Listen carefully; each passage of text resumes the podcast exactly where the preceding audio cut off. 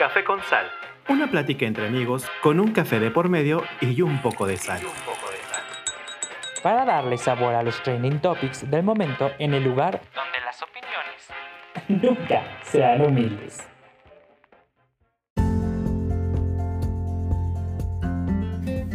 Estas son las mañanitas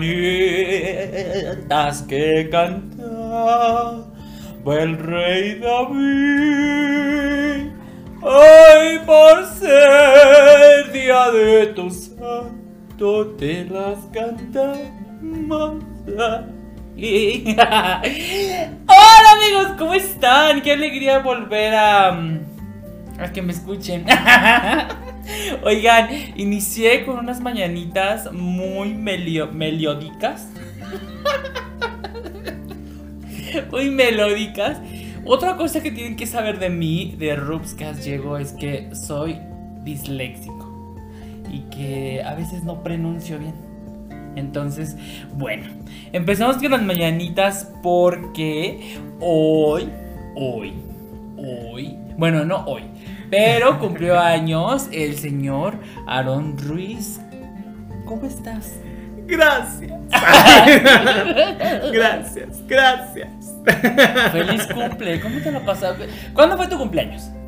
Para que ellos sepan. Pues sí, muchas gracias, Rups, por, por este recibimiento tan lleno de alegría, de elegancia. Una buena voz. Claro, con, la voz de la elegancia, mm. con, con estas tesituras.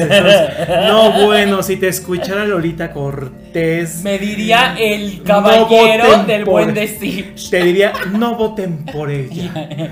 Quiero pedir. Son, varios supers los que se están gastando en esta persona. Menos mal que ya no cuestan las votaciones para eso de la academia. ¿Te acuerdas cuando costaban las votaciones? Bueno, somos unos mm. populares asquerazos.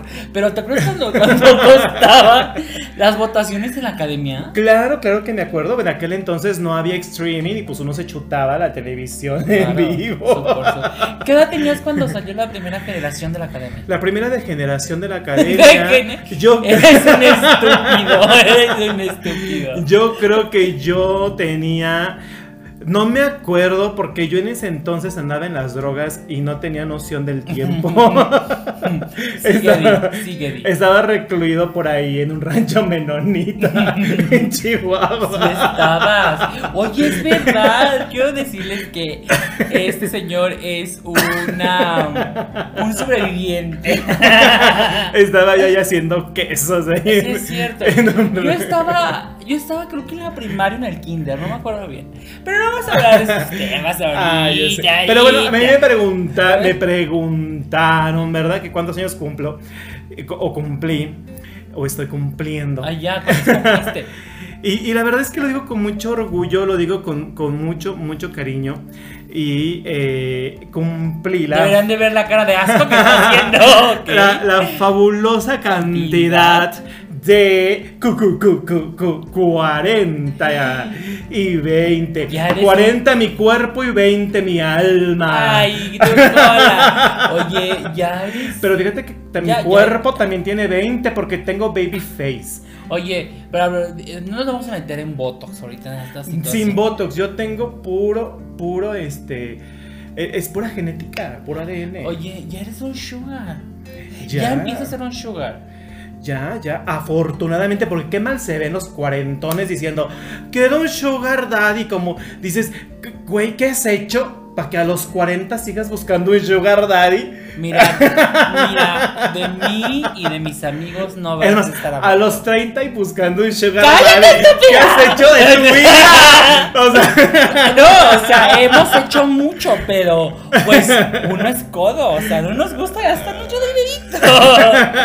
Pero bueno, amigos, eh, nos da mucho gusto eh, volver en el tercer, tercer episodio de Café con Sal. Este es un episodio muy especial porque obviamente es el cumpleaños de Aaron. Entonces vamos a celebrar. Y hablando de, celebrar y de conmemorar a este, bello, a este bello ser humano, son 40 años. Se dicen fácil. 40 años. Pero ¿Cuánto ha cambiado el mundo en 40 años? Desde que todas las flores más bellas del ejido nacieron. ¿Sí es así o lo dije mal? Sí, no, pues No, imagínate, tan solo el día en que yo nací nacieron todas las es lo flores. que- eso es lo que decir. Eso es lo que intenté O sea, decir. imagínate, cantaron los ruiseñores. Al menos eso me hicieron creer mis, mis zapas. Pero no, yo creo que sí. Por cierto, yo soy Aaron Ruiz, ¿no? Siempre, siempre comienzo, este, me voy así, con hilo de media. Entonces. ¡Ey, Aaron, preséntate! Me voy con hilo de media y, y ni me presento ni nada, pero bueno, soy tus Ruiz, ¿no? Tengo 40 años, muy orgullosamente, soy un cuarentón. Agarre ese mundo porque estamos llegando Agárrense los primeros representantes de la generación millennial. Estamos llegando al cuarto piso y somos esta generación de adolescentes cuarentones que, pues yo creo que se va a poner muy divertido este asunto. Chavorrucos. Ajá. Y luego sigue contando. No, porque fíjate que yo creo que, al menos la, la- la idea que tengo de un chaborruco, evidentemente es esta persona que, que sí tiene su edad, sus 30, 40 años, y, sigue- años. y sigue utilizando, muy respetable, porque aquí de- respetamos todas las formas y estilos de vida. Ah, pero como Pero-. Sí, claro, sí, porque cada quien tiene su punto de vista, ¿no? Pero mira, sigue utilizando que si su playerita de Mario Bros, que si su playerita de, de lo que tú quieras, y sigue viviendo con su mamá y va al mercado de la mano con ella. Mira, Entonces. mira, de todos mis pretendientes, de siendo Virgo. Entonces. todos mis pretendientes, tú no vas a estar hablando. Entonces- ya basta. Entonces, para mí, ese es- sería un chavo ruco, ¿no? Que todo el tiempo habla de, de videojuegos, etcétera. Entonces, yo al final del día me considero un ser humano, un adulto funcional de 40 años Años. que vivo de acuerdo a mi etapa, pero al final del día lo que yo me refiero es a ese espíritu jovial, porque evidentemente somos una generación que ha vivido en esos grandes cambios que bien mencionas, que hemos experimentado los grandes cambios y que hemos sido parte de estos y por lo tanto nuestro espíritu es un espíritu libre. ¿Y cuáles son tus redes? Porque Ah, pues me encuentran en, en Instagram, en TikTok y bueno, precisamente, pri- principalmente en esas dos, me encuentran... Me encuentran así como Aaron con doble A, Ruiz con Z y Ro al final. Así es que Aaron Ruiz Ro, todo junto. Así me encuentran en Instagram y en TikTok. ¿Sale? Así es que, eh, pues aquí estamos hablando de cómo ha cambiado el mundo en estos cu- cu- cu- cu- 40 años. Ay, ya deja de mencionar esa edad. La verdad es que antes me faltan como 15 para llegar a los 40. Pero sí. ¿Qué había? A ver, por ejemplo, en tu infancia, porque evidentemente mi no me tocaba. Sí, entrevístame, entrevístame. Yo, yo soy tu invitado especial. Soy ese espécimen que ha vivido cuatro décadas. Cuatro décadas. Quieras que no, o sea, antes de Carlos Salinas de Gortari. Y el COVID no pudo contigo. No, ¡Ay, no, no, no ha podido conmigo la recesión, el error de diciembre. O sea. Oye, pero por ejemplo, ¿de el qué? Fobaproa. El fo- Ay, sí, Ya cállate. Ay, un saludo a todos los, a todos Que los, sí, ¿cómo se los que tuvieron pérdida. ¿Cómo se llamó esa otra pandemia que, que existió? La eh, otra que, que tuvimos también aquí que nos Ah, encerró, la- pero poquito tiempo. La de las aves, ¿cómo se llamaba? Este, la influenza. Gaviota. ¡Ah! la No, influenza. oye, ¿de qué, ¿de qué, por ejemplo, de qué caricaturas te acuerdas en tu infancia? Vamos a hablar Ay, los sí. ochentas. Ay, sí, porque tú bonito. los que, ya, los que son matemáticos ya hicieron cuentas y ya dijeron, ah, este hombre nació en los ochentas. Yo nací eh, eh, en una noche muy hermosa. Ay, ya, güey, o No, sea- fíjate que. O sea, ay, ¿saben qué? Eh, fíjate Se que era, una podcast. noche, era una noche muy tranquila, lluviosa. Hijo de la Mientras escuchaba. ¡Ay! Estúpido. Era mi madre pariendo. Porque, bueno, nací pesando 3 kilos. No interesa 330 eso. gramos. Ay, no. Ay, qué. No, pero, Pero, este, no, sí, responde a tu pregunta. eres un idiota. Este- Para que cabe mencionar que sí está muy feliz de haber cumplido 40 años. Yo no estaría así, la verdad. Pero ¿por qué no? Porque al final del día, pues es vida. Y la vida, pues es vida. Se celebra. No, pero a mí, no me gusta, a mí no me gusta cumplir, o sea, me gusta cumplir años, la parte eh, bonita de cumplir años, los regalos, las fiestas, las sorpresas. Bueno, las sorpresas no porque no me gustan, pero el hacerte viejo cada, ay no, no puedo. Pues es que al final del día, creo que yo, datos curiosos, soy el hijo menor de dos hijos. ¿no? Mm. Mi hermano cumple el primero, mi hermano mayor, el primero de mayo. Yo cumplo justamente dos meses después, el primero de julio. Entonces mi festejo de cumpleaños comenzaba con el de mi hermano. Porque pues yo veía fiesta de cumpleaños y yo quería cumpleaños también. Claro. Entonces yo, yo festejaba dos meses antes y terminaba de festejar dos meses después. Entonces, eh, pues fíjate que caricaturas, yo recuerdo todavía me tocó obviamente burbujas, Odisea burbujas, me tocó eh, El pájaro loco, me tocó este cositas, que ahorita está resurgiendo mucho cositas. Ah, a mí también me tocó cositas. Sí, claro, pues es que al final del día tampoco est- estamos tan diferentes. Cállate. no te hagas. No, yo nací en los 2000. Yo ahorita no puedo mencionar nada porque yo en los 2000 pero, yo tu, iba a nacer. pero tu quinta vida, pero de las siete que te tocan. Pero- Oye, pero aparte, fíjate que es importante porque en esta, en esta década de los 80 bueno, estaba todo lo que es la música en todo el mundo, todo lo que era naciendo, bueno, no naciendo, pero como la electro, todo ese tipo de, de ¿cómo se llama este club de Nueva York? Ese que estaba, era muy famoso. ¿Qué ibas tú con tu Estudio familia? 54. Ajá. Ay, ajá. Ay, como niños, no íbamos al estudio 54. Iba. Casual. A echarnos unas líneas. Tú fuiste el que metiste el caballo al estudio 54. Yo me acuerdo muy bien de esa situación. No. Oye, pero estaba eso, por ejemplo, aquí en México la música estaba que tu Yuri, Sí, no, por ejemplo. Lupita D'Alessio. Aquí en México estaban, por ejemplo, estaban eh, las flans, estaba Oye, Timbiriche sí a todo lo que da. Iniciaba Timbiriche, ¿no? O ya no. Timbiriche iniciaron chiquitos. No, sí, pero ya era como ya niños. su boom. Ah, bueno, sí, ya sí, o sea, ya, ya como, ya como una, como, ¿qué sería? Como una teen band. Ya estaba Italia, eh, por todavía ejemplo, no. Sí, sí, de hecho ya era como el éxito de Soy un desastre cuando tú te vas Ah, de casa.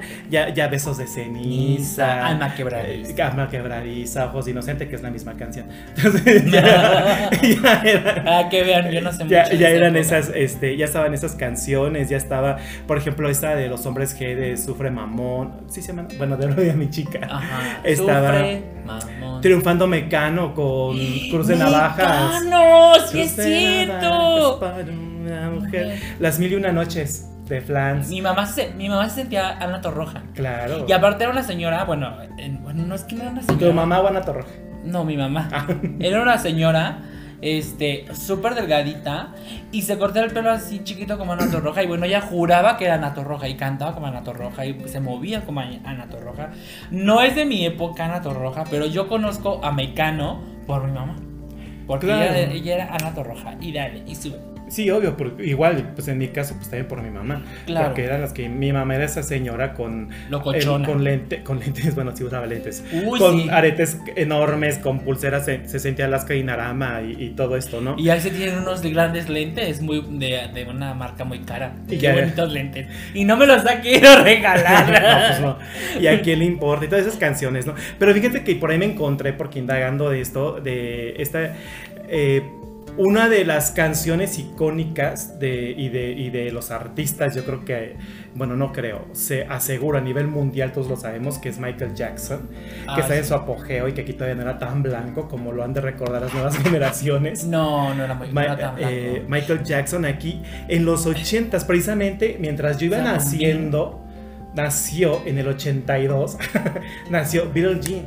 O sea, esta, esta canción icónica, Beetle Jean, nació en el 82, fíjate. Y una cosa bien, bien como curiosa es que el, el parte del creador de, o coproductor o co-creador de esta canción, que es Quincy Jones, él no quería que saliera en este disco, que es el de Thriller. Él no quería que saliera en ese disco, pero pues Michael Jackson se amachinó y dijo, sale porque sale y porque él se aferró, salió en el disco y bueno, se convirtió en el éxito de su carrera, o sea, como en ese parteaguas. Y aquí, justamente en este video, donde el, in- el intro dura eternidades, No lo ubico. no lo justamente ubico aquí es donde sale por primera vez el famosísimo paso del moonwalk. Ese pasito que vuelve famoso Michael Jackson y que hasta el día de hoy lo siguen como imitando muchos. ¿Será a aquí? Ajá, Esa-. ¿A poco? Ok, no, no me la sé. Fíjate, no, de Michael Jackson no tengo tanto recuerdo. verdad. Fui a su. A su. A su. ¿Cómo se llamaba su centro de diversiones? Ah, sí. Pero, A Neverland. Ajá, pero. Pero no, la verdad es que no te invitó hicimos a jugar. no Te invito a jugar y, y ese fue el minuto que cambió tu vida.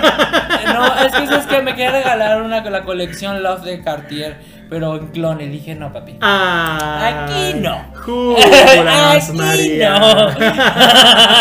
Oye, pero también en el 80, en la década de los 80, yo no sabía. Y se hizo, se salió la primera laptop.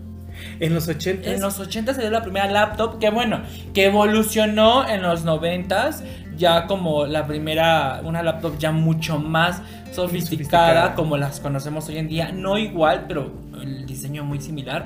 Pero yo no sabía que la primera laptop fue hecha, bueno, fue sa- Oye, qué interesante. salió en los 80s, ajá. Sí. Los últimos años de los 80s, de 88, 89 te estoy hablando. Y- Pero, oye, ya teníamos. Y, y obviamente, pues yo, bueno, más bien, pues obviamente nosotros como personas a pie, tal vez, pues no, ni, ni por aquí enterados, ¿no? Estábamos todos metidos en otras cosas. Yo- se hablaba mucho de tecnología, o sea, las películas de ciencia ficción eran, pues las más así concurridas, las más famosas. Por ejemplo, yo me acuerdo que estábamos vueltos locos ahí con, con Robocop, ¿no? Por ejemplo. ¿Robocop es de los 80s? Sí, claro, es de los 80, ¿Qué? Robocop. Hay Beetlejuice. ¡Eh! Mm, Beetlejuice, ¡Eh! Sí, Beetlejuice aquí de, de, este, bueno, Beetlejuice que me, que me encanta, es de mis películas así súper favoritas. Eh, el, el Club de los Poetas Muertos también, aquí con Robbie Williams. Ajá. También sale en, en este año. Y obviamente esta película de culto, yo creo que para toda esta generación que es E.T. Ay, sí es cierto, E.T. de los ochentas. E.T. es Qué de buena aquí. película, E.T. casa. Ay, ahorita me llama Trina, me llama Yatra, me llama Ya, me llama todo. Ha de estar bien feliz. Sí. Ve y ve su peliculita de E.T. Sí, no, yo, yo creo que ella, yo Un creo que ella se obsesionó con esta película, Un fíjate. besote a mi niña colombiana, mijo. Oye, pero bueno, eso es en los ochentas, o sea, pero el mundo, el mundo seguía mientras tú eras un capullo, un niñito. Ay, chiquitina. Chiquitín, ahí con cara de mojón. Iba creciendo el mundo y avanzando igual que tú. Y llegamos a los noventas. Ah, pero también otra parte muy importante. En los ochentas estaba muy fuerte la parte de la pandemia del VIH.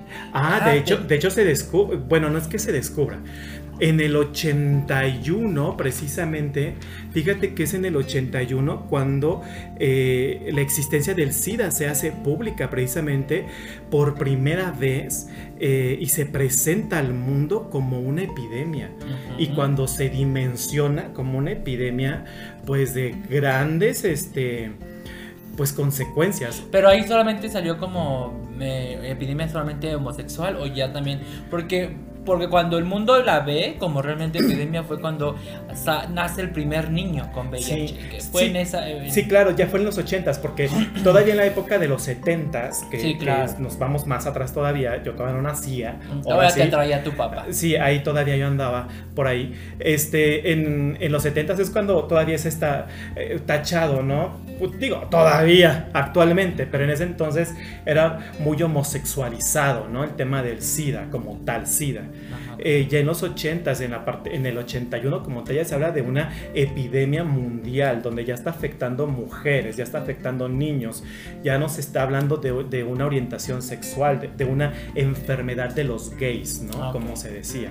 O sea, sí, digo, también es, un, es una década marcada por, porque es bien interesante, tan solo vámonos a México, o sea, hablamos del 85, el, el sismo de, de- de México. Ciudad de También México el en 80. Oye, sí es cierto. y que convirtió una fecha, como el 19 de septiembre, importante. una mecha, una mecha, una fecha, Una mecha. Una fecha- Como la vela que soplaste. ándale, una, una fecha catártica, ¿no? El 19 Sí. de septiembre porque se repite en el 2017. Entonces nace del- en el 85 también. Sí, sí. Algo que también ahí marca horrible. Yo no me acuerdo, yo no vivía en la Ciudad de México, yo, Afortunadamente di. yo vivía en Guanajuato y mi madre juraba que se sintió. Digo, mucha gente así lo... Las drogas. Hay posibilidades porque el epicentro fue en Michoacán. Bueno, que, O sea, que flash informativo. Pero el del 2017 se sintió en Querétaro. O sea, Ajá. se sintió en Querétaro. Entonces, Pues sí. maybe tal vez tu mamá no estaba. Pues sí, mal, o sea, ¿no? puede, puede ser, pues es que al final del día, pues, pues la tierra es tierra, o sea, sí. Y las vacas, vacas. Y el cielo, cielo. sí. Bien. Y bueno, la- le pasamos a la década de los noventas. Y en esta década, fíjate nada más, que nace la flor más bella del ejido, la dinamita que le hacía falta a Japón y a China. nace un príncipe. La flor de cempasúchil. La flor de cempasúchil, payasa creída y mamona. Nazco Diokis. Diokis. No, mamona de puro diokis. No, es cierto. Eso, lo más relevante en esta década es mi nacimiento. Mi nacer. Es mi nacer. Bueno. Nací yo. Bueno, ya estamos hablando de finales. Me estoy adelantando mucho porque Ay, estamos ay, a finales de sí. los 90. Al final, pero- Entonces, De la eso del también diablo es- es impo- ah, por ejemplo, en los 90 ya estaba la parte de este de la de la primera laptop, ya como lo habíamos comentado ahorita, ya están como ciertos videojuegos ya en auge, como PlayStation, como este mm, Nintendo 50, creo- era Nintendo 54 o 94, No, 94. 94, ¿verdad? Sí. También ya está, ay, ¿sabes qué? También No, 64. Amigos, los que no los que No somos gamers. no somos gamers, somos gays, so no somos gamers. Oigan, pero este se me fue que Ah, el tamago, ¿tuviste tamagotchi?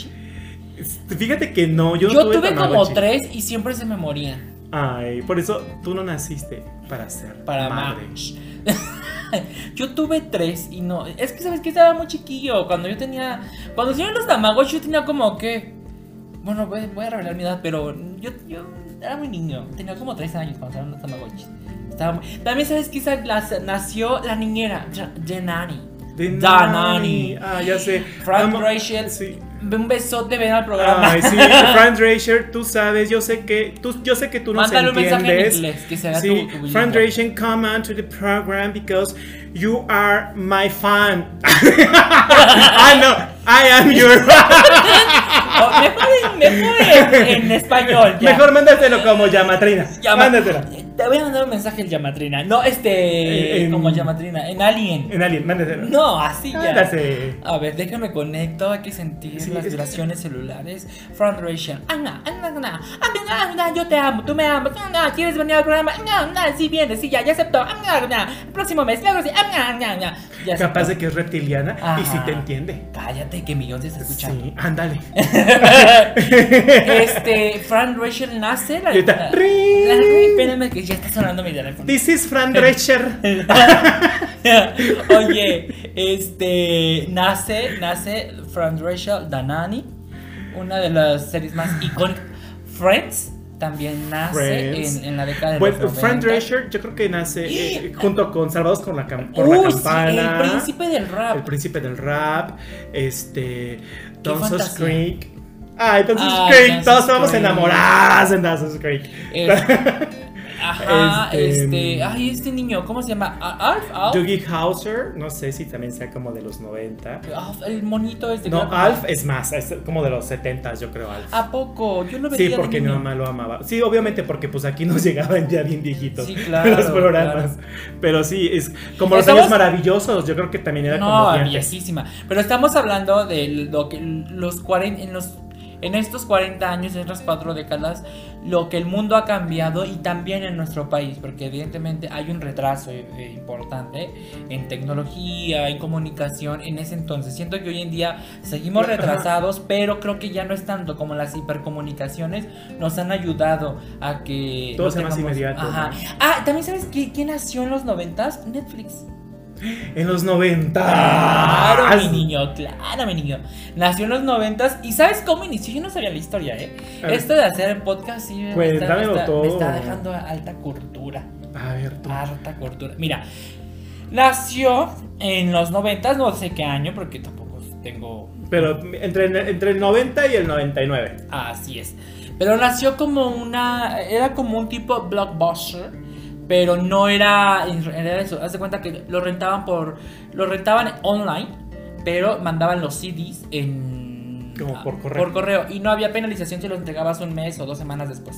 O sea, esa es como que la bendición de eso, ¿no? El CD también nace, sale a la luz en los noventas.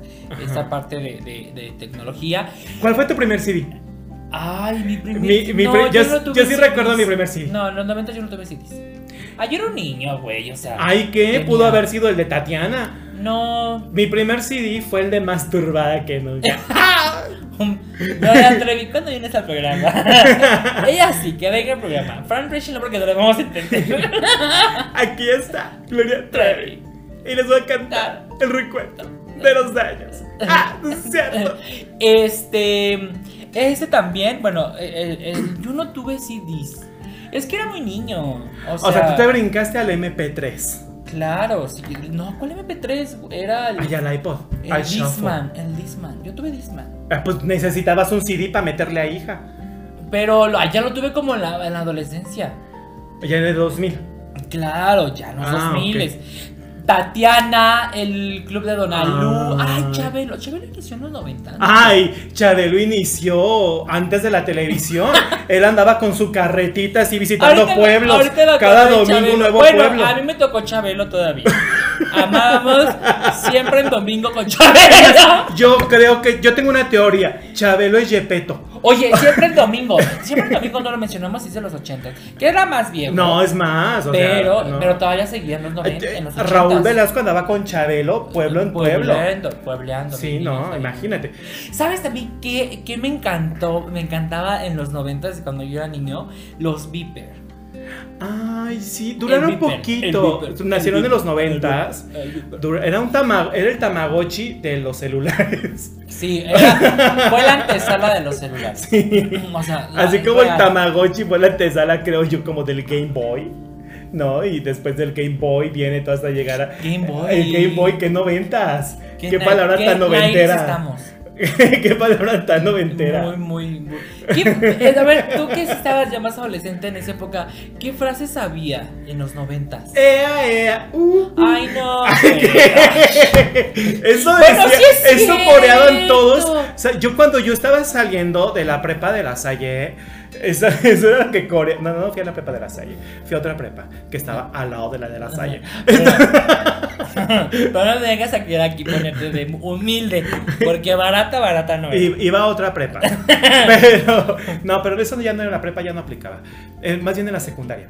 Cuando iba saliendo Ah, yo de la secundaria, pues era lo que coreaban todos en el Sí, transporte escolar. Me así. acuerdo, me acuerdo porque ahorita que dijiste, ella, ella, uh, ay no, o sea, me voy a echar muchísimas, pero odio, odio con todo mi ser cuando en los estos eh, conciertos, ¿cómo se 90s llaman? Los Tour. 90 Pop Tour, eh, que están la- estas niñas, las JNS. y Ay, pues es que son- ¡Ay, ay, no los odio! Pues es que no, las- los de- no, no, no, no los soporto. Ay, te voy a decir que había en los noventas. y las jeans. Las jeans. Sí, sí, pero te voy a decir que, que había en los noventas. Harto niño explotado cantando en los escenarios. No, pero te decir que había en los noventas. mira, de mi Dani Luján y de mi Belinda, no vas a estar ahora. ya basta. Mira, Basta de esta situación. que si Mercurio. Sí, es cierto. Que si Belinda, que si Belinda. Dulce María, Anaí. Bueno, no, bueno, Anaí desde mucho. No, sí, Anaí empezó en chiquilladas, Chiquilladas. y tiene mi edad, o sea. No, no mencionaba yo- chiquilladas, Yo estaba muy chiquilla. Yo era una chiquillada igual que Anaí y las dos decíamos, bueno, eso digo yo. Eso digo.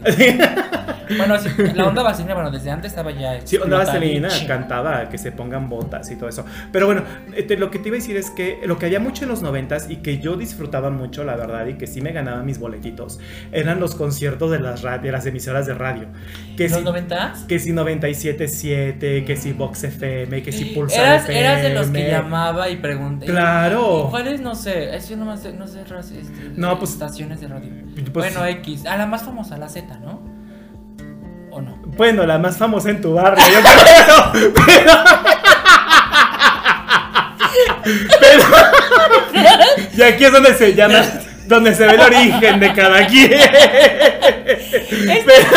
Estamos siendo muy clasistas, no es cierto. Nosotros no somos así. Recuerden que este podcast es patrocinado por. No, pero- amigos, no somos así de clasistas. Bueno, sí, a veces sí. Pero no. Es que. No, o sea, yo está- lo que, es que te digo. ¿Pero la Z es mala o qué? No, yo no sé si sea mala, pero al menos, eh, porque yo no, no lo he escuchado. Pero las que Ay, yo. a mí me encanta. No sé ni de qué es, pero la Z es algo que mucha gente habla. No, pues mucha gente la escucha, pero las que yo escuchaba, porque estamos hablando de mí, porque es mi cumpleaños, porque son mis 40 años, Ah, es. Ay, ya se eran 97.7, era Vox FM, que después se convirtió en los 40 principales, era este, Pulsar FM. Bueno, pero cuando llamabas, ¿qué decías? O sea, Yo después es que dependía porque había como muchos artistas. y entonces hacían que si la trivia, ¿no? Ajá. Que, ay, ¿cuáles son las últimas, las tres canciones que trae el nuevo disco de, que, que si de sentidos opuestos? Porque allá Ah, andaban. sentidos opuestos me encanta. Alessandra Rosaldo, a ver cuándo al programa. Alessandra Rosaldo, a ver cuándo programa. Oye, pero, pero, pero ahora te preguntaban canciones o algo referente sobre los artistas que iban a estar en Sí, ese no, festival. Sí, yo hasta me ganaba pavos. Sí, es Me cierto. Eras ese hombre. Yo era ese, no, ese, ese- era era ese escuincle. ese tipo de persona. Y luego los vendían, no, no es cierto. Pero sí me llegué a ganar un, un pavito, o me llegué a ganar una Ay, está cosita, un regalito ahí de Enrique Iglesias, de cosas así. Oye, eras de que, ay, les mando un saludo a mi mamá y a mi papá y así. Claro, así es que cuando quieran un saludo a ustedes, no. vamos a regresar ahora el favor. Quien quiera un saludo, por favor, escríbanos en nuestras redes sociales y digan, este, quiero que me manden un saludo. Si quieren que les mandemos un pavo también. Para Navidad vamos a tener pavos. Ay, Esa es una promesa, Sí, aunque sea uno, sí, pero vamos a tener pavos. Me gusta eso de mandar saludos. De hecho, hicimos una, una encuesta, una dinámica en nuestras redes sociales. Y a los que votaron les vamos a mandar un saludo al azar, ¿no? Uno que otro. Pero si, si quieren un saludo de, de parte de Roots o de, Aaron. Pueden mandarnos un DM en cualquiera de nuestras redes sociales y les pueden mandar un saludito ahí. Un feliz cumpleaños. Ah, ya sé. Un feliz aniversario, un, Feliz divorcio. un feliz divorcio, un quedaste como estúpida, Una feliz una ruptura. ruptura, Una un feliz defunción. Ah, también un va al doctor porque ese no se ve sospechoso. O una consulta de el zodiaco. El zodi- Porque sí, también damos el zodiaco también. porque somos este El, el jotisodiaco. el gotisodiaco. Te damos el gotisodiaco. Sí, El que- jotisodiaco. Quien quiera gotisodiaco que nos mande de Claro que sí. Y todos los miércoles vamos a, a mandar dos o tres gotisodiacos. Pero tienen que poner el, el signo zodiacal que son, obviamente, y su nombre. Porque aquí uno es vide- evidente. Uno es evidente. Como dice una amistad. Una amistad de Oye, pero bueno, esa es la parte de los noventas. Creo que fue una época muy linda. A mí me encanta, a mí me fascina porque creo que fue un boom muy importante y un parteaguas para el pop o la música mexicana sin saberlo. Claro. O sea, no lo sabíamos en sí y pasamos a los noventas. Tú ya eras un hombre... A los 2000s. los- Perdón si es cierto, a los, a los 2000. es que sí, bueno, sí. Ya eras tú, que estabas en la, en la prepa, ¿no? Bueno, ya estabas en... No, en el 2000, fíjate que yo andaba en Chihuahua, en Sí, un ya baile. eras un muchacho 20, 20 y yo era un adolescente. Es que yo me fui a Chihuahua a un baile y duró dos años el baile. Ya sé, se fue de mojado. A Chihuahua. A Chihuahua. En Chihuahua todo hay menos agua. Todo y menos. ¿Qué iba a agua. ser yo ahí de mojado? No sé.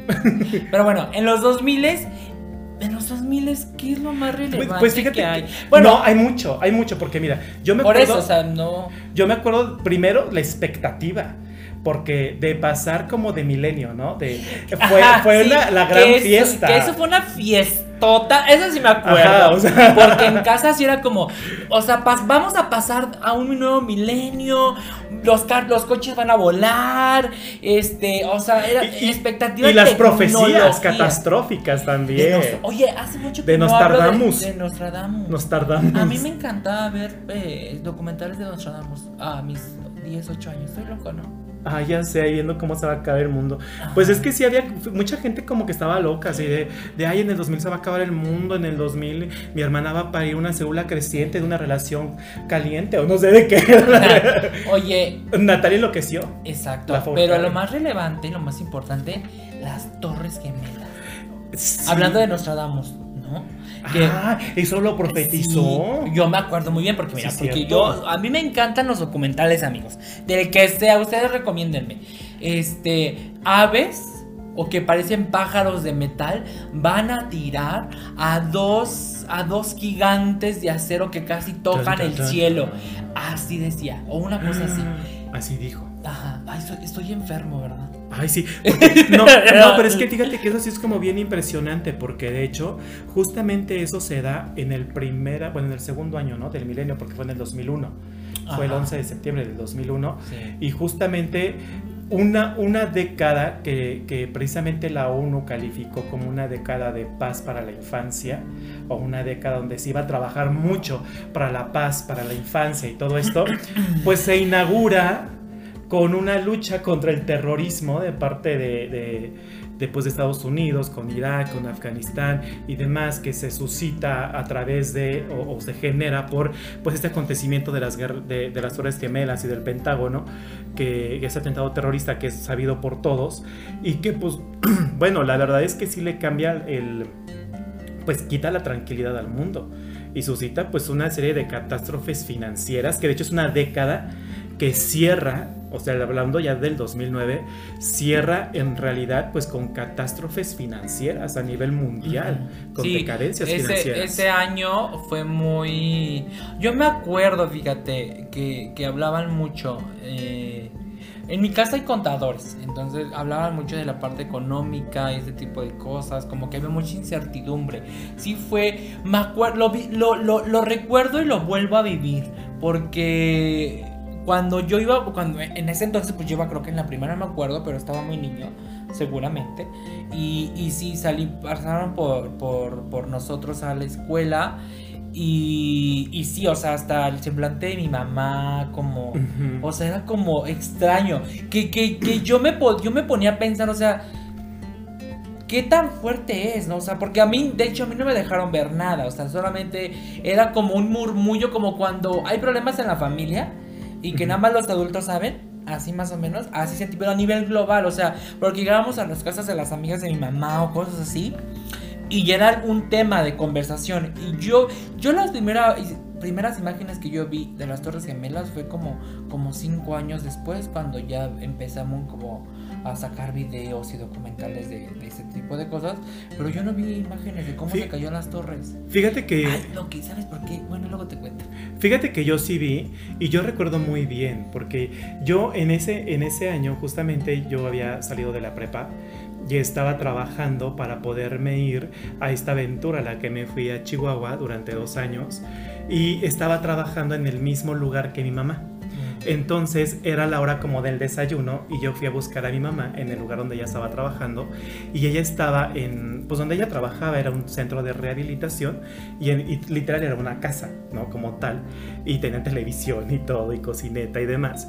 Y entonces yo recuerdo muy bien la imagen que yo entro y estaban todos los médicos, los terapeutas, eh, viendo la, de pie, igual mi mamá, todos de pie, viendo hacia la pantalla que estaba anclada en, la, en la pared, pero pegada hacia, la, hacia el techo, digo, por, como para que se imaginen lo que yo vi. Como, como imagen de, de, película, ¿no? o sea, realmente parecía así. Como imagen de Grey's Anatomy. todos, todos, todos viendo hacia arriba, hacia la pantalla, y entonces yo entro y volteé a mi mamá y me dice, va a estallar la guerra. Y entonces yo así de, ¿por qué? Yo era, yo era una persona de 18 años, 18 años eh, aproximadamente, entonces yo así de, ¿por qué? Y me dice, es que mira lo que está pasando. Y eran los noticieros que si bien no estaban en vivo, estaban repitiendo las imágenes de lo que acababa de suceder, ¿no? Entonces, eh, sí fue ese, ese escalofrío, sí fue esa sensación que si bien no estamos en Estados Unidos, estamos en México, pero bueno, como dice ese dicho, ¿no? Pobre de México, tan lejos de Dios y tan cerca de Estados Unidos, ¿no? Esa cercanía, de alguna forma, a veces no nos ayuda, pero cómo nos afecta y, es donde, donde sí nos llega esa ola, ese tsunami, sí nos, nos llega, ¿no? O esa radiación, por así decirlo, de, efectos económicos, sociales, políticos y demás, nos llegan. Que realmente fue todo económico, o sea, fue una estrategia financiera. Luego las hablamos de finanzas, porque aquí hay un financiero. Este, sí, después ya se supo por qué se hizo, e, etcétera, etcétera. No son teorías conspirativas, realmente fue una estrategia financiera, pero pues cada quien. Pues es una de las teorías, ¿no? pues. Digo, ya cada quien. Cada quien, Tiene su teoría. Tiene su teoría. Este, de acuerdo a los temas que a mí me han mandado. Pues eso es lo que lo que se sabe. Altos ejecutivos. No, pero fíjate que también hablando algo bien interesante de esta década, que este también en esta esta es la década del 2000 al 2009 que cambió por completo, revolucionó tal cual la vida social de las personas. La vida en cómo encanta. las personas comenzaron a interactuar. Aquí en esta década es donde nacen esas empresas que el día de hoy no imaginamos nuestra vida sin ellas. Y se llaman Apple, se llaman Google, se llaman redes sociales, las que conocemos el día de hoy. Aquí empiezan a nacer, empiezan a surgir y son clave el día de hoy para, la, para nuestras vidas. Entonces, también eh, es algo súper importante que, que es, que es bueno mencionar. Bueno, no, no nacieron, no nacieron en, en esas, en esa década, solamente resurgieron, o sea, como que fue su boom. Fue su Porque repunte. Google fue eh, fundada y se, lanzó en el 80, en el 80, una, cosa así. Eh, Amazon nació en los, Pero será que, 90s. pero como buscador tal vez esto. Por ejemplo, buscador. Amazon, no, eh, Google siempre fue como buscador, pero como que su boom realmente fue en los 2000 De Amazon pues era una librería en realidad, entonces su boom fue ya a pesar a, a mediados más o menos de los dos de los 2000 Apple pues bueno, o sea, Macintosh, pero como que su boom realmente, porque sabes que el boom de estas todas estas empresas fue a raíz de los es, los mini smartphone, pero no son como smartphone porque iniciaban los estos empezaban los los los celulares Nokia estos que eran como de nada más de blanco o azul o blanco y negro Los análogos. los análogos y después sabes que saltó a los ay que yo amo yo yo extraño esos teléfonos eh, de cartera que se abrían el. Motorola ese ay no yo amaba mi primer coche mi primer coche mi primer celular fue un Nokia Mi primer celular fue un Yusacell y fue un Nokia. un Nokia Fue un Nokia. de los que tenían la parita arriba Ah, Ajá. sí, sí, sí. Y después cambié a un Sony Ericsson, creo que era la edición especial de Robbie Williams.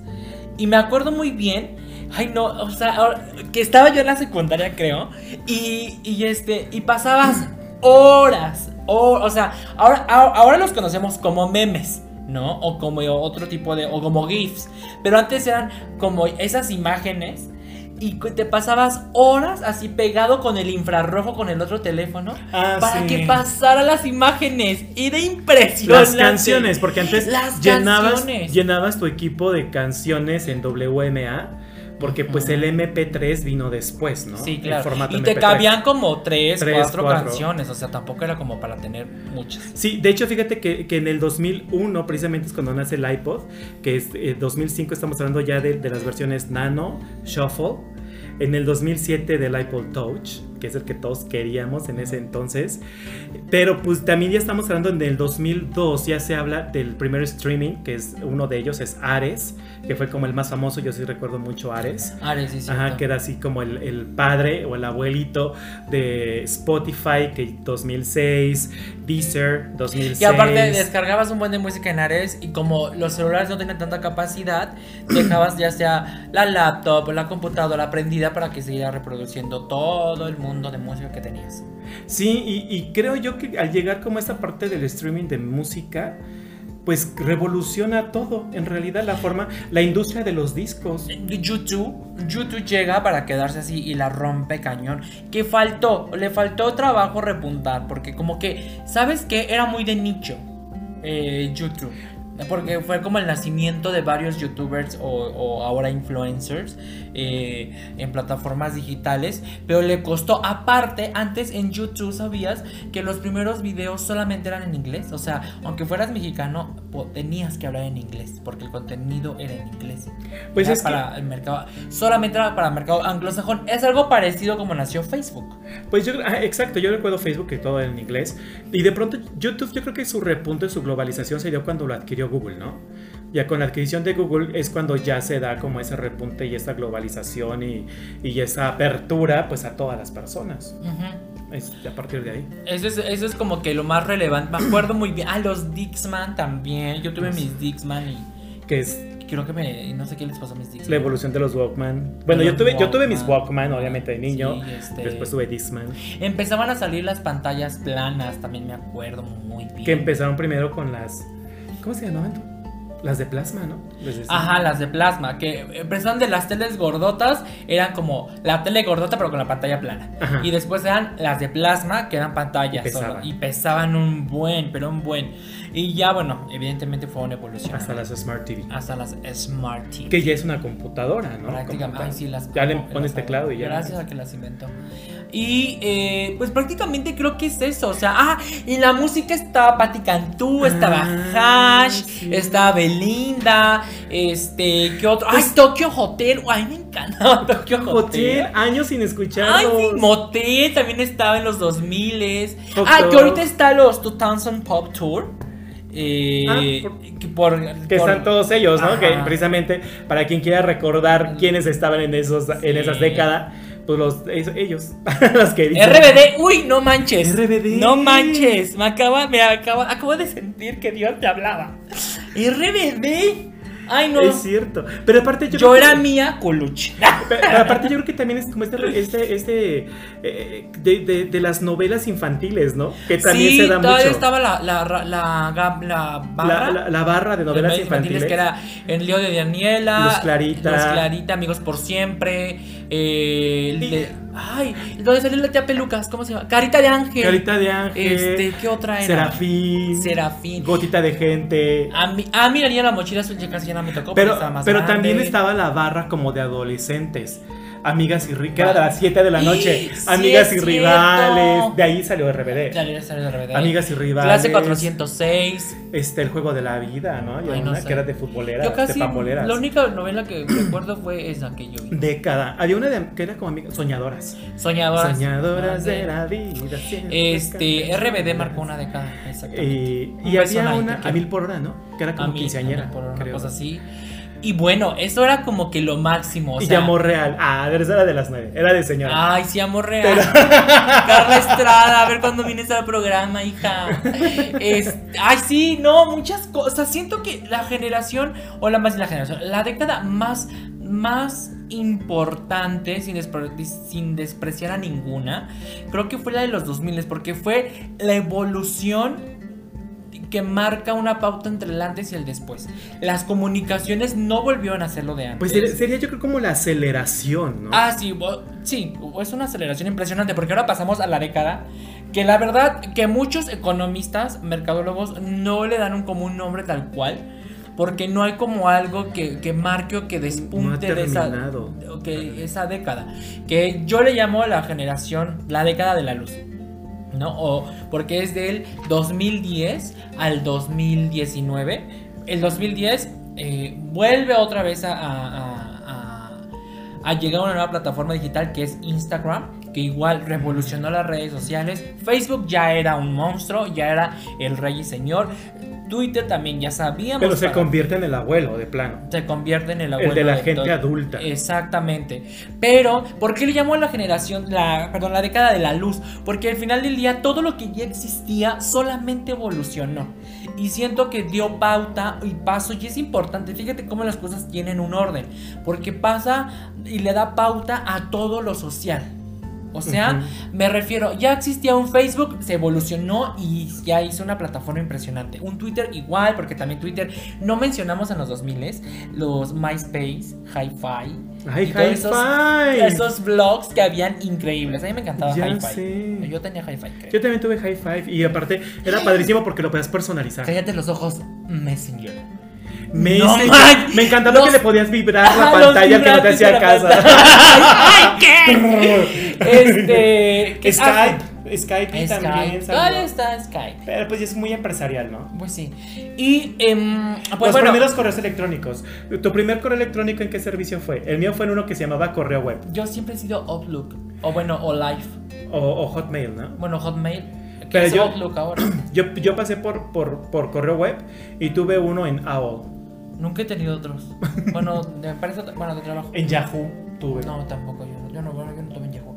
Y bueno, como ya está todo eso evolucionado, Uber llega, termina de llegar a México, ya en los 2000, en el 2010 ya evidentemente ya era una plataforma importante, pero lo que me refiero es que ya todavía una evolución, o sea, pantallas ya solamente las fueron perfeccionando, redes sociales solamente se fueron perfeccionando, evidentemente porque ni siquiera amigos, agárrense de donde puedan, porque ni siquiera TikTok, TikTok eh, se llamaba, ¿cómo se llamaba?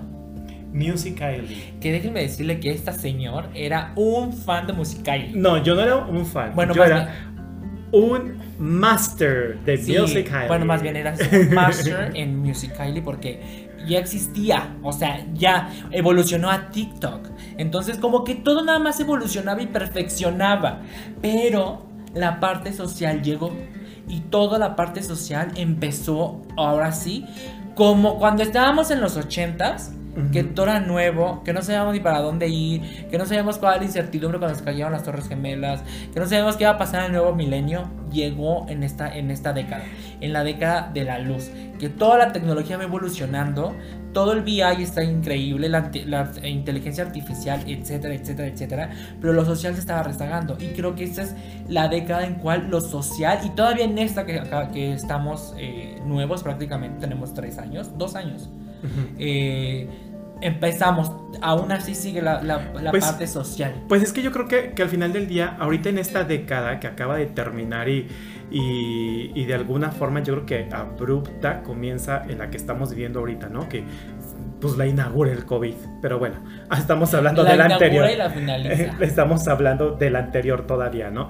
Entonces, de, de esa década, creo que más bien es que tome el toman el control las apps como tal. Entonces, en realidad ya está como tal, las apps ya están, que es el código, el desarrollo de aplicaciones para poder hacer lo que tú quieras. Entonces, lo que, hay que, lo que se está buscando más bien es en dónde se aplican. Entonces, el día de hoy ya se puede aplicar apps para lo que sea. Una app para, para el área de la salud, para la educación, para lo social, pero para, para lo que tú quieras. O sea, puedes voltear y ver en tu entorno y en dónde encuentro una app. O sea, yo creo que el día de hoy puedes tener una app. Yo tengo una, por ejemplo, por si me encuentro una planta en la calle, le tomo una foto y me dice cómo se llama, qué le doy de comer, dónde la planto, cómo la planto, dónde nació su historia, todo. O sea, Etc, ya, hay, etc. ya hay apps para absolutamente todo y creo que por eso hablamos como de esa evolución a lo que se refiere Rubén, que es el, el buscar este ya como ver de esas apps qué sigue, qué más puedo en dónde más la puedo aplicar y es donde es necesaria precisamente la inteligencia artificial Exacto. que cada vez es más común los robots virtuales Pero, que ya estamos pero viendo. por eso le damos entrada y muy importante a toda la parte social. Porque nacen muchos movimientos. O sea, nacen movimientos como Me Too. nace- toman fuerza mucho más movimientos como eh, de los niños de la calle. Como de madres solteras. veganismo El veganismo entra con todo eh, a, mediados de la década, pero con todo, con la parte de no matar animales, de, cuidar áreas verdes, la parte de cuidar el océano. Que déjenme decirles, es un una- hablando de que me encantan los, los, documentales. los documentales. Es mentira, o sea, el, es el 1% de lo que contamina una, fa- una mm, ¿cómo se llama? un, un popote, un popote, una pajilla. una fajilla, pajilla, fajilla, este, una bolsa que llega al océano. O sea, las playas costeras, porque los que viven en, ciudad- en ciudades como Ciudad de México, Monterrey, ese tipo de cosas que no tienen costa, evidentemente esa basura no llega. Pero la contaminación real del océano, una es la explotación de los océanos, es decir, que sacan, que van a las pescas a sacar atún, a sacar tiburones, a sacar ballenas. Ese es el, eso representa alrededor del 25%. El y un 30% o hasta podrá lleg- llegar a decirse por lo, que yo vi en documentales, puede llegar hasta el 40%, es toda la basura que genera la industria de la pesca en el océano. ¿A qué me refiero con basura? Porque ellos no tienen una coquita que aventar al océano, ¿no?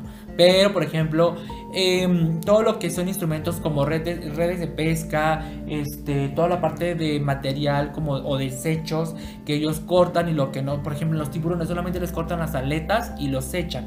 Ese tipo de, de desechos, al final del día, aunque el océano está mm, automáticamente programado naturalmente, por, eh, era la palabra correcta, eh, para deshacerlo, la cantidad que debe deshacerse no es que la avientan, o sea, naturalmente es demasiado. es demasiada. Supera como su proceso natural. Proceso su proceso natural. Y aparte, ¿por qué aumenta el 40%? ¿Por qué es el 40% el desecho de todo esto? Porque, por ejemplo, las redes de pesca las avientan. Entonces, muchos peces, muchos peces, eh, muchas ballenas, tiburones, todo el, el hábitat de la- del ecosistema del mar, muchos quedan atrapados, eh, caen en corales y pues evidentemente como los, los peces no pueden ingresar a los corales, corales o los lastiman los corales y los matan, pues evidente no pueden ingresar a sus casas. Entonces por eso es tan importante y es tan un golpe tan grande para el medio ambiente la pesca, porque nos han metido de que no uses papote, no, no es cierto, o sea, sí,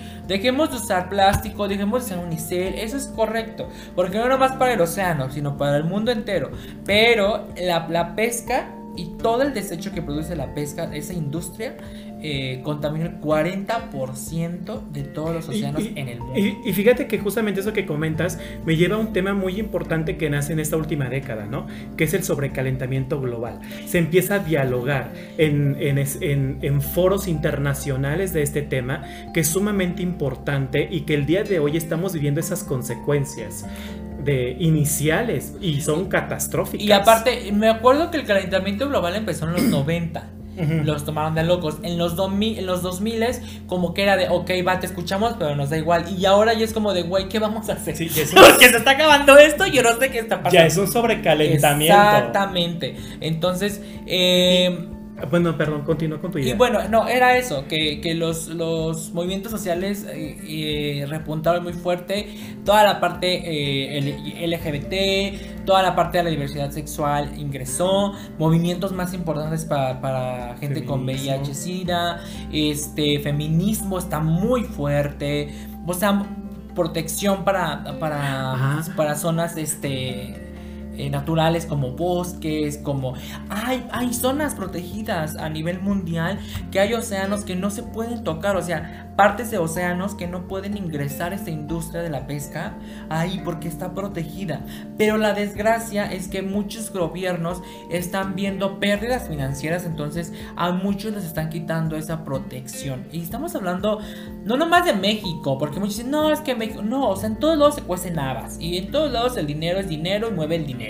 Pero también creo que es importante como cuidar y qué padre que, en esta última década se hayan... Eh, impulsado todos estos movimientos sociales. Fíjate que también, eh, ah, bueno, solamente añadiendo al tema de movimientos, un movimiento muy fuerte que también se ha impulsado en esta última década, pues ha sido el movimiento de las personas afrodescendientes, ¿no? También. Por esta lucha de, los, de, sus derechos, que a pesar de, de, que se ha hablado de recuperación de derechos y demás en los diferentes países donde eh, coexisten o, viven personas afrodescendientes, creo que es una realidad que no se les han resarcido estos derechos ni están a la par en comparación con las más personas que viven en estos países, incluyendo aún México, porque México es uno de estos países donde existen eh, personas afrodescendientes. Pero también lo que yo, que yo he observado, y con esto quisiera hacer como mi participación, es algo que yo he observado es un incremento en esta última década y creo que tiene que ver con precisamente con este incremento del estrés,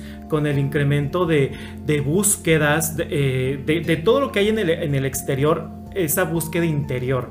Y hay un incremento cañón en, en la búsqueda de la tranquilidad de, buscar eh, que si el budismo, que si la meditación, que si la yoga, que si eh, la kabbalah, que si todo este tipo de corrientes eh, o tendencias o creencias espirituales y demás que se han esparcido a nivel mundial, porque antes era común escuchar, por, por lo menos en países latinoamericanos, pues era común escuchar catolicismo o religiones ramas del cristianismo, ¿no? Pero el día de hoy creo que cada vez también hay más apertura a este tipo de creencias que si bien no son religiosas, son espirituales o tienen que ver con el equilibrio humano y el día de hoy podemos escuchar ya hasta de ciertas em, disciplinas a nivel científico o por lo menos ya de alguna forma estructuradas como a nivel maestría o diplomados y demás, que, suena bastante interesante. Y creo que esa búsqueda del ser humano también hacia adentro es importante porque estamos viviendo, yo creo, en tiempos, pues suena feo, pero catastróficos o difíciles, donde sí es importante esa concientización, esa introspección para que sí tenemos toda esta música, tenemos toda la parte de la moda que no hablamos, ¿no? Que fue horrible la moda de los ochentas, creo yo. A mí me encantó la de los noventas. Hicimos ahí una encuesta en redes sociales y todo, mucha gente, que la gran mayoría ama los noventas.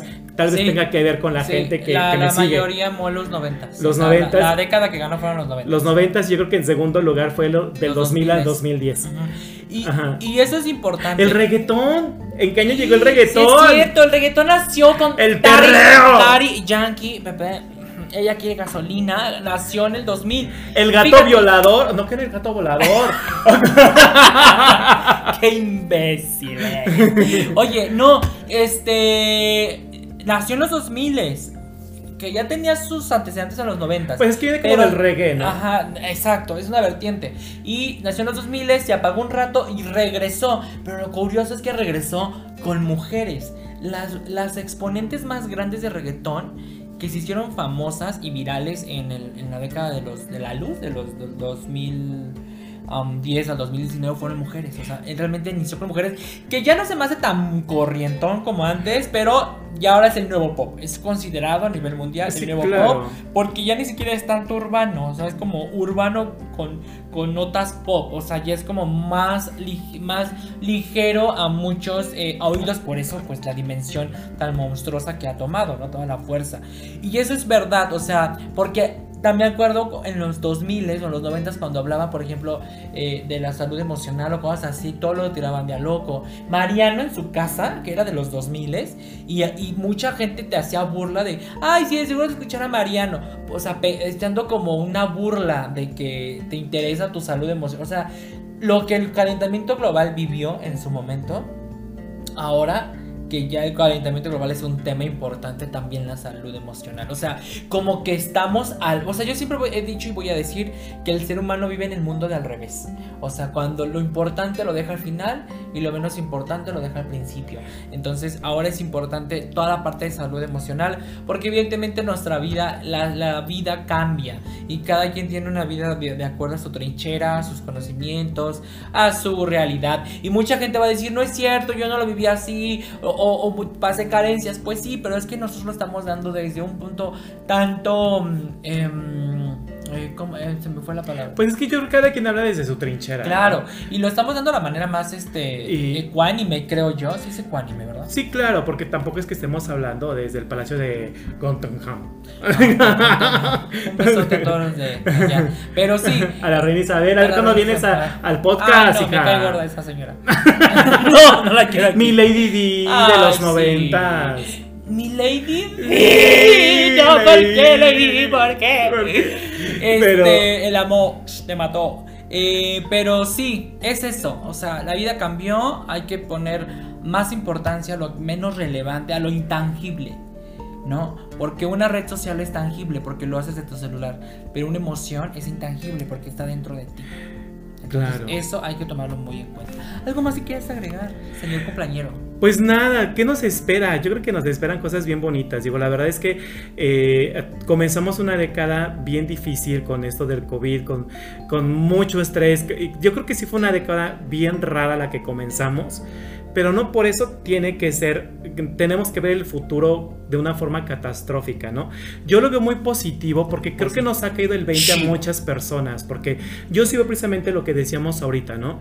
Como una concientización en cuanto a la salud emocional, pero también en cuanto a la salud espiritual y también en cuanto a la salud física, porque yo sí veo hoy más personas preocupándose por lo que comen, ¿no? Ahorita hablábamos del veganismo, que es una forma de tu contacto y tu relación con la tierra, con, con, con los seres vivos, pero bueno, no, con eso no estoy invitándolos absolutamente a nada. Hay No. personas que se vuelven vegetarianas y demás, pero lo que sí es como esa parte de de esa salud física también, porque de pronto que quisimos llevar esta vida occidental de tragar hamburguesas y, tra- y comer lo que nos ponía la televisión y quedamos todos obesos con diabetes, con hipertensión y con todas estas enfermedades que conllevan una dieta occidental. Entonces, y el día de hoy creo que ya con tanta enfermedad, cuando nuevamente, como hab- hablamos hace rato de- del tema del SIDA, ¿no? Cuando vimos que estas enfermedades que eran propias de adultos empezaron a tocar a los niños y a las niñas, niños y niñas con diabetes, niños y niñas con hipertensión, niños y niñas con estrés, etcétera, es cuando entonces eh, nuevamente eh, nos dieron un, un shock y dijimos qué estamos haciendo como seres humanos y como sociedad para que el día de hoy estemos teniendo infancias enfermas, ¿no? Tanto espiritualmente como emocionalmente como físicamente. Y creo que por eso también nos está llevando a esta concientización como sociedad, como humanidad. Y esto puede darnos un rayito de sol para una mejor década. Y lo mismo sucede, por ejemplo, con el reggaetón, que comenzó tal vez siendo misógino, porque sí, las letras eran misóginas, porque las letras cosificaban a las mujeres, porque sí eran de ese tipo, y de pronto chin, se recupera con las mujeres, y las mujeres cantan reggaetón, y ahora como que se la devuelve, y ahora las mujeres toman el liderazgo en el reggaetón, que nos da como, como, como visión? Pues una música más incluyente, una música más, más ecuánime, ¿no? Entre hombres y mujeres. Entonces, creo que al final del día nos espera una muy buena década. Y la década que sea, la década que sea tu preferida, o la que hayas tenido mejores vivencias, y en la cual hayas nacido o, te pertenezcan los recuerdos más importantes de tu vida, agárrate de eso, agárrate de esas décadas y de, más bien de esa década y de esos años maravillosos, de esos recuerdos que cuando, cuando los recuerdas, como yo dije hace un momento, los vuelves a vivir. Eh, la vida cambia, la vida evoluciona, pero las personas no. Una red social evoluciona y se vuelve más bonita. Un celular se renueva y se vuelve más sofisticado. Pero también tú como ser humano tienes que renovarte y sofisticarte. Y no por eso tienes que ser o más delgado o más alto o más flaco. A lo que me refiero es que tus emociones tienen que estar más estables, más fuertes, más arraigadas. Que cada día que salgas a la calle tengas una mejor versión de ti en cada momento. Que cuando veas a una persona en la calle en vez de hacerle cara y, hacerle el fuchi, le sonrías, aunque no lo conozcas, aunque te vea con cara de qué onda con este hombre, ¿no? O qué onda con esta mujer. Pero siempre da la mejor versión, porque no sabes la realidad o la situación que está viviendo esa persona. Siempre, siempre, siempre trata de dar lo mejor de ti. Eso es lo que hemos aprendido, lo que yo personalmente he aprendido en esta, en esta última década, que la mejor versión de ti no solamente es expresarla y decir al, al mundo entero, ay, estoy trabajando la mejor versión de mí, no. La mejor versión de ti duele, cuesta, llora, se sufre, te da hambre, te da frío, te da todo. Pero al final del día y cuando terminas el proceso que te construiste, te desconstruiste, te volviste a construir y la fregada, queda algo muy bonito y queda una persona maravillosa que cada uno en, en nuestro interior lo tenemos. Entonces, solamente es eso que los movimientos sociales, que los movimientos eh, eh, tecnológicos, que toda la evolución evolucione como debe de ser, pero también tú como persona evoluciona y confía más en ti y no porque no pienses igual que las otras personas está mal la otra persona. Cada quien es libre de pensar y de, y de decir lo que es... Em, lo que, lo que es para esa persona es importante o es la verdad, pero no por eso te da el derecho a poder insultar o, o, humillar a la otra persona. Y esto es todo por el día de hoy. Muchas gracias. Qué bonito cierre, ¿no? Ay, sí, ya sé. Muchas gracias y recuerda, la mejor versión de ti no es tu perfil en redes sociales. Es lo que queda cuando apagas todos tus dispositivos y te quedas tú solito, solita contigo mismo. Aparte, amigos, las redes sociales mienten mucho. O sea, ¿cuántas veces tú y yo, o menos yo, hemos estado en un lugar, pero en realidad estamos en otro? O que nos sentimos fatales y le ponemos una, la mejor foto, pero en realidad la realidad es otra. O sea, amigos, las redes sociales no son, no son lo, más así. Valdría ah. la pena un día tocar todo un podcast acerca de redes sociales. Ah, sí, claro. Este, amigos, para mandarles un saludo a los que votaron, porque merecen su mención. Ay, a mí me da un montón. Mm, Dani H. Hernández, su década favorita fueron los ochentas. Edu Buenrostro. Ay, Edu, te mando un beso. es de los noventas. Eh, um, Artur o Mariscal. Nada más menciónalos. Este, igual de los noventas. Muchas gracias. Nada más tres, porque votaron un montón y no les voy a contar a todos. Y un feliz happy birthday, my friend. Ay, muchas gracias. Este, que cumplas muchos más. Em, mis mejores deseos siempre. Mucho éxito en todos tus proyectos nuevos. Porque sé que tienes muchos proyectos en puerta. Tienes un restaurante y muchas cosas más. Que amigos ya está aquí haciendo sus cosas, sus pininos. Eh, mis mejores bendiciones, mis mejores deseos para ti. Y qué bueno que eh, nuestros amigos de. Nuestros amiguitos, porque así les digo. Los amiguitos de Café con Sal conozcan un poco de nosotros y un poco de ti. Y toda la experiencia que tenemos para compartir. ¿Tú tienes algún, algún saludo que quieras dar? No, pues muchas gracias a todos, a todas, a todes por esta, por, por, esta emisión, por escucharnos. Y pues sí, saludos. La verdad es que sí, me mandaron ahí como que varios.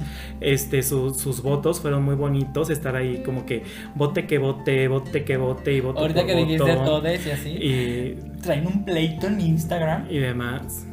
Ay, pues sí, pero pues yo, ay, la verdad es que mira, no me voy a meter en eso porque si no nos vamos a aventar dos horas más de podcast. A ver, ¿a qué vas a saludar? Sí, mira, ahí a, a Mike T13, que es Maikito, mi Maikito, ya tú sabes. Ay, Mike, Ya tú Mike, sabes. te mando un saludo. Es un niño bien lindo. Un saludo hasta Ah, Panamá, hijo. Hasta Panamá. Te queremos. Pronto, nos- pronto iremos a visitarte. Fíjate, no, no es por nada, pero eh, nos están escuchando en Panamá, nos están escuchando en México, en Estados Unidos, y en Colombia. En Colombia. Saludote. Y en. España, y en España nos están escuchando. Joder, y mira que yo tengo sangre española. Así es que, Oye, vamos a ir a. Colombia. Próximamente tenemos que ir a Colombia, a Panamá, porque tenemos que ir a visitar a Panamá. Yo Y- voy a ir a Panamá a casarme, ya dije. ¡Cállate! Cuídense mucho, amigos, los quiero. Adiós. Recuerden, no lo hagan. Sin condón. Bye. Happy birthday I love it. to you.